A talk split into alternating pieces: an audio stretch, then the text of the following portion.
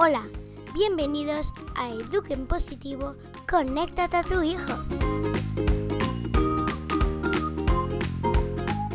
Estás escuchando a Mariana Sánchez.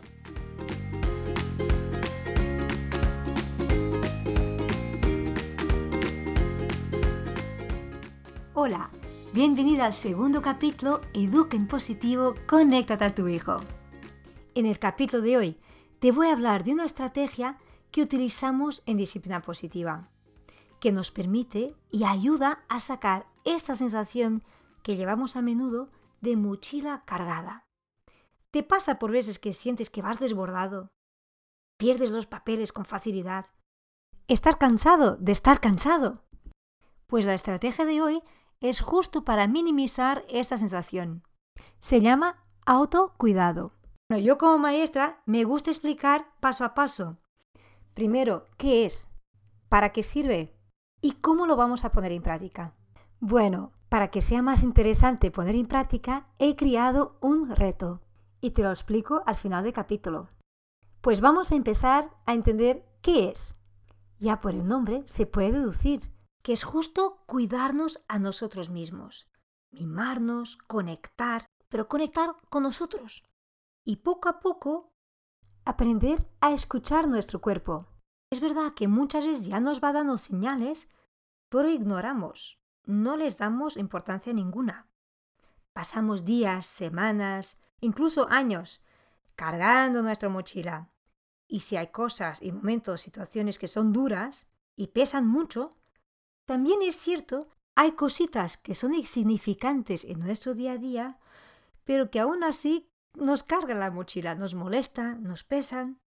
Tonterías como el vecino que deja la puerta del ascensor abierta, de cada vez que vamos al baño y ya tenemos un niño. ¡Mami! Las llamadas de publicidad, que aunque hayas dicho tres, cuarenta veces que no quieres, te siguen ahí llamando, llamando.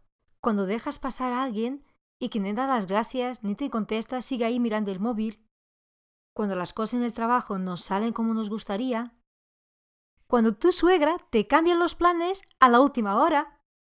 Por eso son detalles, son cosas que no tienen un significado extraordinario. Bien, cargar la mochila es algo que no tenemos que entrenar, porque ya nacemos con una habilidad extraordinaria para eso. Lo que tenemos que entrenar es aprender a vaciar la mochila y también a valorar lo que de verdad tiene importancia. Aquí ya está un poco el para qué sirve el autocuidado. Aparte de sacar el peso de la mochila, tenemos que cargar pilas. Y así ya no vamos a explotar tanto. Nos pasa por veces que solo nos hacen una simple pregunta o comentario. Pero como ya estamos en el límite, explotamos. Es que para estar bien con los demás, sea familia, amigos, en el trabajo, tenemos de estar bien con nosotros mismos. Idealmente, con poquito peso en la mochila. Y de verdad, yo creo que el autocuidado es para todos. No importa si eres madre, si eres padre, abuelo, abuela, si incluso no tienes hijos. Todos necesitamos aprender a autocuidarnos. Bien, y para eso he creado el reto Autocuidado 2018. Se dice que para cambiar un hábito tenemos que entrenar 21 días. Pues vamos a poner en práctica durante cuatro semanas. Será el tiempo ideal para probar, testar e incluir en nuestra rutina. Bien, pues vamos con el reto de autocuidado. Primero paso. Tienes que hacer una lista con cinco actividades, momentos, pequeñas cosas que te hacen muchísima ilusión y que hace tiempo que quieres hacer, pero no tienes tiempo o oportunidad. Pues cinco cosas en esta lista. Segundo paso. De esa lista vas a elegir una. Una cosa que vas a querer poner en práctica en cuatro semanas. Puede ser algo que hagas cada día 15 minutos. O puede ser algo que haces una vez en la semana.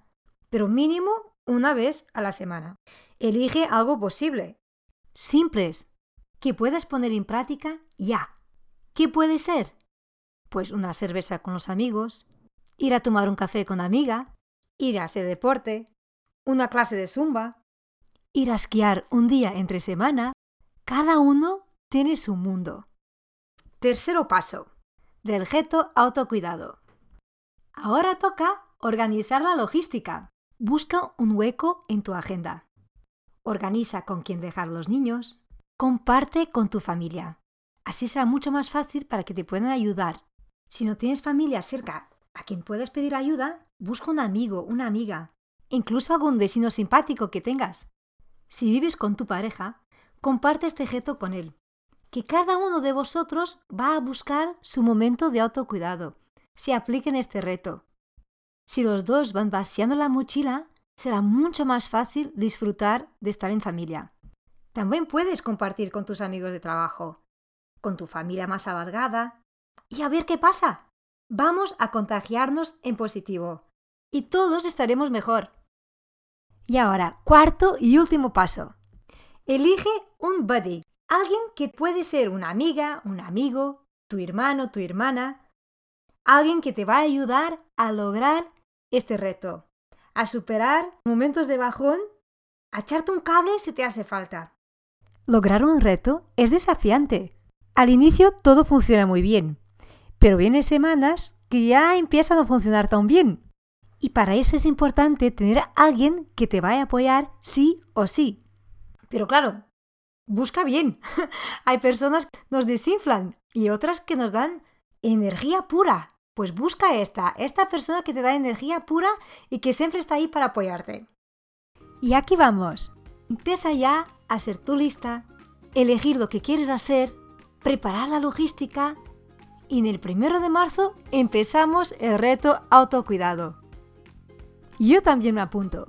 De hecho, ya llevo un tiempo practicando, porque antes de proponerte quería probarlo. Si te animas, comparte también conmigo. ¿Cuál va a ser el tuyo? Si estás por Facebook o Instagram, estoy creando el perfil en marianasánchez.net. Este programa ha sido grabado en febrero de 2018. Si por casualidad lo escuchas después que ha empezado el reto de 1 de marzo, no pasa nada. Podrás empezar tu reto de autocuidado cuando quieras.